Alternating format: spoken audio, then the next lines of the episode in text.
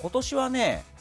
1月から4月まで映画の話をすると邦画が結構当たり年だと思うんですよね。うん、はい、でその中でいくつかまあ響いた作品があるんですけども今日僕がご紹介したいのは「え素晴らしき世界」という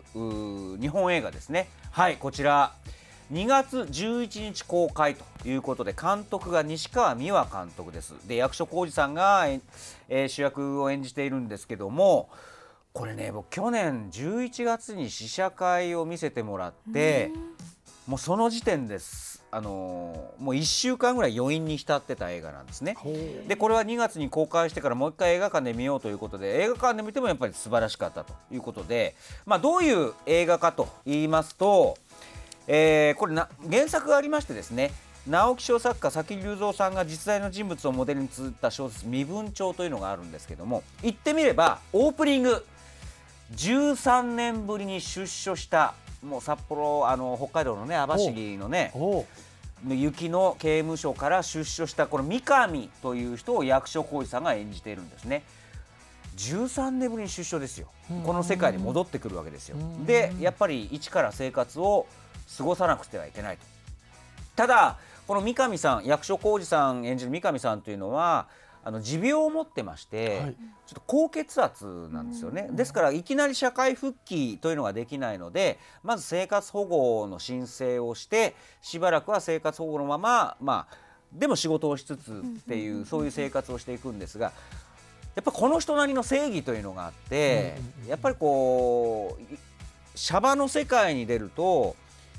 なんか刑務所の中ではそれは悪いそれはダメっていうことで例えばもう中の人が止めに入ってくれたりするじゃないですかだけど変な話僕らが生きてるこの世界っていうのは自分で判断しなくちゃいけないし、うん、なんた自分が思ってる正義と法律ってズレがあったりするわけじゃないですか。だから例えばこの映画で面白かったのが正義感が強い人なんですよね。ですのでやっぱりもう、ま、あの夕食を食べてご機嫌にじゃあ帰る途中に親父狩りに遭ってる人を見ると許せないわけですよ。でどうですか？僕らなんか親父狩りに遭ってる人がもしいてで怖いあんちゃん2人がおじさん2人から恐喝したりしたら止めに入るかどうかって言ったら入れない場合もあると思うんですよね。見て見ぬふりしちゃって。そう、で特にモーリーさんとか僕なんかもね明日の仕事のこと考えちゃうとかさ、うん、なんかねあるじゃない。流れ玉みたいなのもあるしね、うん、で親父狩りまでそこまで極端にいかなくても、ここに関わったら面倒くさいことなんどうでなるじゃないですか、うんうんうん、あるあるある。でもそれってよく考えると社会的な正義から考えると果たしていいのかどうか。でもこの三上さん役所広司さんっていうのは自分の正義だけで生きてるからちょっとやめなさいよっつってやっぱり介入するんですよね。うんうんうんでもそれが結局トラブルを生んでっちゃって、周りの人はあんた社会的もう構成するんだから、もういろいろ我慢をして生活してきなさいよ。でもやっぱり映画として見ていくといやでも役所広司さんの言ってることが正しいなと思っちゃう瞬間がまあまああるわけですよ。で僕らは何を我慢してるんだろう。っていう面白さもあるしで今日ここで語りたいのは、これ社会に出て更生しようとしてる人なんですよね。でもこれ同じ時期に公開された映画で「ヤクザと家族」っていう映画もあったんです。綾野剛さんが。それでも描かれていたんですけど今この2020年2021年に出所して例えばですよヤクザというのをやめてじゃあ一市民として頑張って更生していこうってそれがすんなりいくかどうか結構難しいんですよね。というのはあの防犯条例とかで元ヤクザだとしても今5年間5年ルールというのがあって、はあ、えー、まあ、銀行口座が持てなかったりする、はい、で携帯電話も契約できないんです。携帯もですか？そうです。だから元ヤクザということで5年間様子を見なくちゃいけないということで。でそれはもちろん反社会的勢力に対しての厳しい対峙するっていう意味でそういう処罰あの、ルールなんですけども、はいはい、一方で本気で一市民に戻って更生しようとする人からするとむしろがんじがらめになってだから商売一つだってなかなか難しいですよね。でなんかお店を借りようにしても。銀行お金借りるそう、ええ。だもうずっと現現生でやり取りするわけない。そうかそうかそうか。そうするとねやっぱりちょっと裏社会っぽい家業に近づいちゃう。また戻っちゃう。押し込められるよね。で変な話これは別にあのヤクザとかを称賛するわけじゃないですけどヤクザにはヤクザなりのルールってあったわけですよ暴力団の、例えばあの薬物でも何？その10代には売らないとか。あだけどそういうのはもう言ってらんないですからじゃあそっちもう誰彼もやっぱり地下に潜って個人でやっちゃうとむしろ乱れちゃうっていうどうやら現実もあるらしくて、さあこれ僕らとしてはですよ。じゃあそもうそんなのもうもうキュッキュッと窓口閉めちゃえってなって。だけどこれから本当に生きようとする人っていうのが真面目にですよ。ヤクザをやめて、なかなかこうそれこそ生きづらい世の中になってんだなっていうのが季節してこの、まあいえー素晴らしき世界。素晴らしき世界はもうちゃんと頑張っていこうっていうのを描いた映画なんですけど一方でヤクザと家族っていうのはなんかこう今の世界に適応しようとするんだけど結局周りが「いやお前元ヤクザじゃないか」っていうことで就職もできなかったりするっていうそこを見るといろいろ考えちゃうんですよね。僕らからすればねいやどんどんどんどんそういうのを排除していけばいいじゃんっていう論理に陥りがちなんですがどうですか？森田さんそこら辺って、うんそうです銀ね行口座持てなかったりするんですよ。えーっとですね、あのまあそのホームレスに対して、うん。見えなき見えないところに行ってくれればいいっていうのにもうん。ちょっと話が、うん。似ているし、もうなかったものにする。そうですね、うん。あとそのあのなんか大麻の問題でも、うん実際に大麻で捕まった人がなかなか社会復帰できず、うん。基本的にやっぱり出てきたと、まあ、あの暴力団系とは違うので、うん。就職はできるんですけれども、うん。やっぱりいわゆる社会における汚名みたいなものがうん強すぎて、あのなかなかいわゆる日の目を見ることはできないですよね、うんあとなんかすまなそうにしてないといけないとか。そうですね。でそそれで結局だったらもう別に順法精神なんていらないから、うんそれに海外では大麻解禁されてるし、うん日本の法律が悪いんだからっていうことで基本的にあの社会との接点やはい。なんだろう社会に復帰したいというインセンティブが阻害されるっていう部分もあると思うんですよ。うんだからなんかこのあってはならないとかいう部分ね、うん。この汚れなき社会、うん。清らかでみんなが清らかな側でいたい。でそれがさっきの何？あの親父狩りに遭ってる人を見て見ぬふりをするっていうので、うん。あのいじめの加害者側になっても後ろめたいだけで済むけど、被害者と連帯すると一緒にボコられるから嫌うん。みたいな。なんかそういうある種なんだろうあの学習した臆病さ、う。うん我々のある種のどっかの臆病さが連鎖して、うんえー問題と向き合いたくないという。うん。ところはあるのかもしれないね。でそれがうん要はどんなにみんなで、うんあの遮断しても、うん問題が大きくなりすぎちゃった国々、うん麻薬にしろ暴力団にしろはいマフィアにしろ、ああと移民難民の問題をこれから日本は多分抱えることになると思うけど、はい。はい。これが大きくなりすぎると結局向き合って。緩和しよう、うん。まあ、ハームリダクションとかいろんな、うん。あの用語はあるんですけど、うん。要はそこにある問題を軽減しよう、うん。だったらまずは向き合おう、うん。これセックスワーカーでもそうですよね。あのえっとなんだっけ？亀石弁護士が、はいはいはい。えっとセックスワーカーになんで給付金が出ないんだっていううん。あの風俗業こととかね。声を上げてらっしゃいますけど、要は職業によってね。そう。それでうん。結局その、つつもたせみたいにねぼったくりで、あのうん。それこそあの筋の悪い人あのヤクザと組んで、うん。本当にゆするとか、うん。ぼったくるとか暴力っていうのもあるけど、仕方なしにやってる人もいるわけね、うん。で好きでやってるんだからなんで守るんだとか、いろいろ出てくるんだけど、うん。基本的にセックスワーカーの女性に、うん。自分が客としていく時は、うん。あの男性客は、うん。あのものすごいそこに夢を投影し、うん。大満足で、うん。持っているお金をかなりそこにつぎ込む人もいるわけ、なんだけど一般論としてじゃあセックスワーカーに給付金やるといやあんな汚れた仕事してる人にあんないい思いして人生ちょろまかしじゃん。一般論側のその正論が出てだきちゃうね。体的なセックスワーカーに需要があるという事実、うん。そこに自分もお金があるんだったら利用したいと考えている同じ人が良き人でいたいがために、うん。セックスワーカーそんなのあっちゃいけないんだよ。建前の方ではそういうふうに言っちゃう。で結局その医師のそのダブルスタンダードのうん。こう大きく流れ込んだ結果にねなぜかセックスワーカーは法で守らなくていいだの。なんかすごいわけ。うんそこですよね。そこと似てる。うんで毛利さんがねあ川がじゃあもう清くなればいいのかっていうと、はいはい。じゃあ今の話で言うと半グレみたいなのも出てくるわけですよね、だからプロフェッショナルな昔の暴力団みたいなのがいなくなった結果何度も言いますけど暴力団がいいってわけじゃないですよ。だけどそれをこうもう本当にクリーンにしちゃったまま全部排除しちゃうとでもどうせそういう役割を担う人って出てきますよねそうすると反プロフェッショナルな人が反プロフェッショナルでゆえにやりたい放題になっちゃうっていう、うんむしろなんか治安は悪くなるんじゃないかっていうそういう一市民側からとしての怖さも感じたんですよ。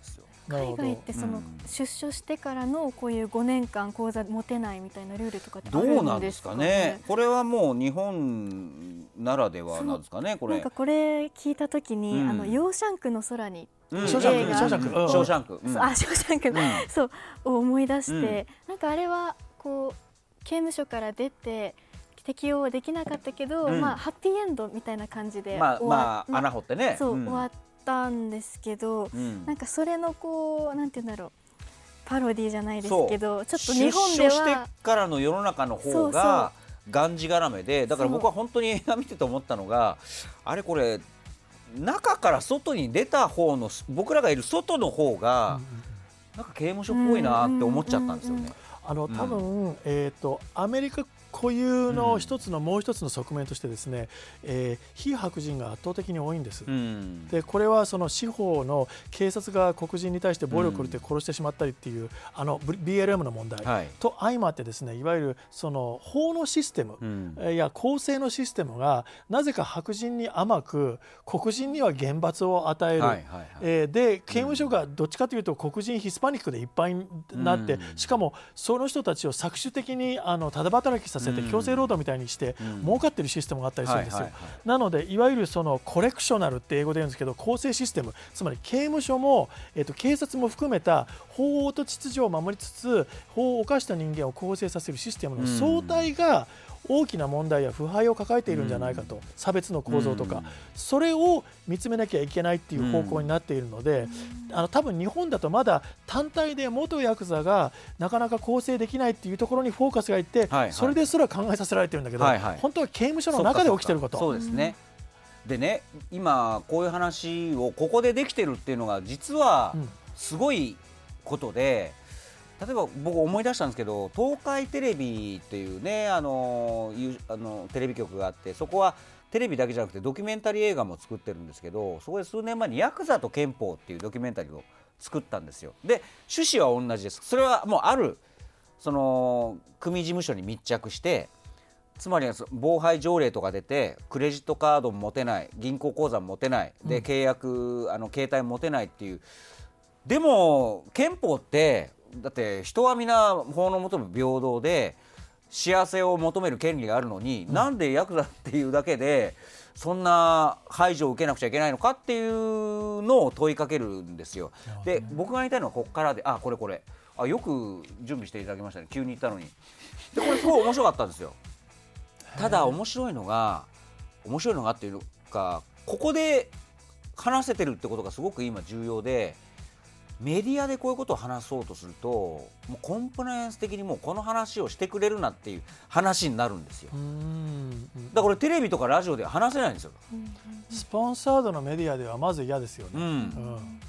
うん。でもじゃあ結局あのーなんかクソリップ的なものでもこうこういうのを話すとじゃあお前は反射を認めるのかとか、うん。結局そういう話になってでもそうじゃないんですよ。何度も言うけど。でも一方で憲法とか人として生きる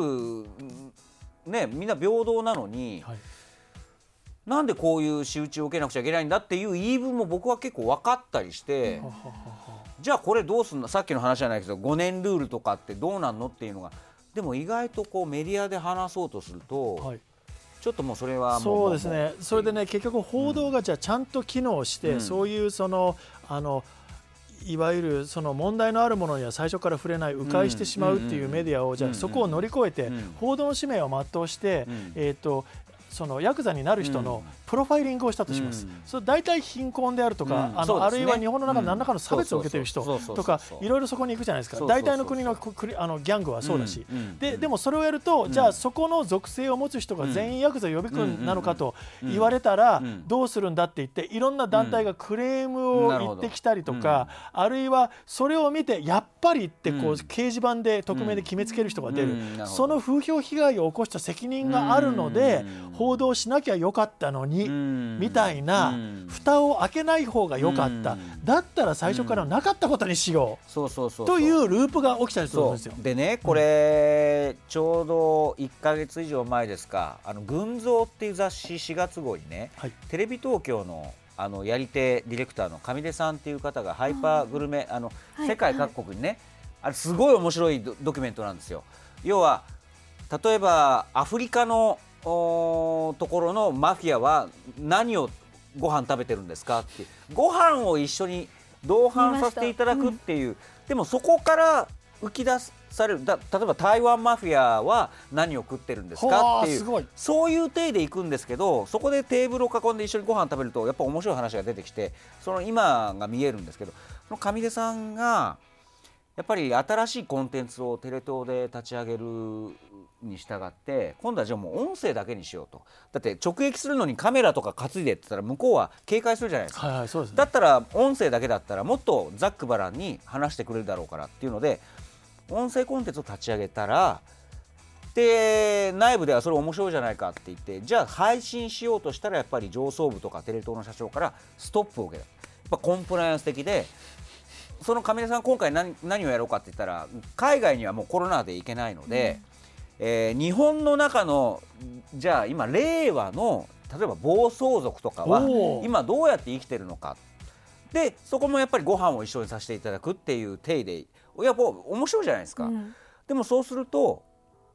あのいかにもなんかこう暴走族とか反社会的勢力をなんなんなんていうかなこう寄り添ってるようなものには、うん。あのテレビ東京は組みしないっていうので要はコンプライアンス的に NG になっちゃったんでも上出さんはいやちょっと待ってくれと。例えばもう森さんが今まで言ったようになかったものに最初からするっていうんじゃなくて、うん。じゃあなぜこの人たちはこういう立場になったのか、うん。こういう状況で今こういう人たちになってるのかそれを飯を食いながら浮き彫りにされるものってあるし少なくともマスコミであるならこういう存在がいるっていうことをあの伝えるのが仕事なのに、はい。コンプライアンスで NG ってなんだっていうそれをその上出さんがすごいのはそれを「群像」っていう雑誌で会社には止め止められたけど 書いたんです。だからそれ今ねあ今っていうか1か月ぐらい前発売と同時にもう1週間2週間ずっと売り切れで1500円がもう3000円4000円ぐらいで。すごい。取引されるような。だからそういうのある種内部告発をしてるんですよ。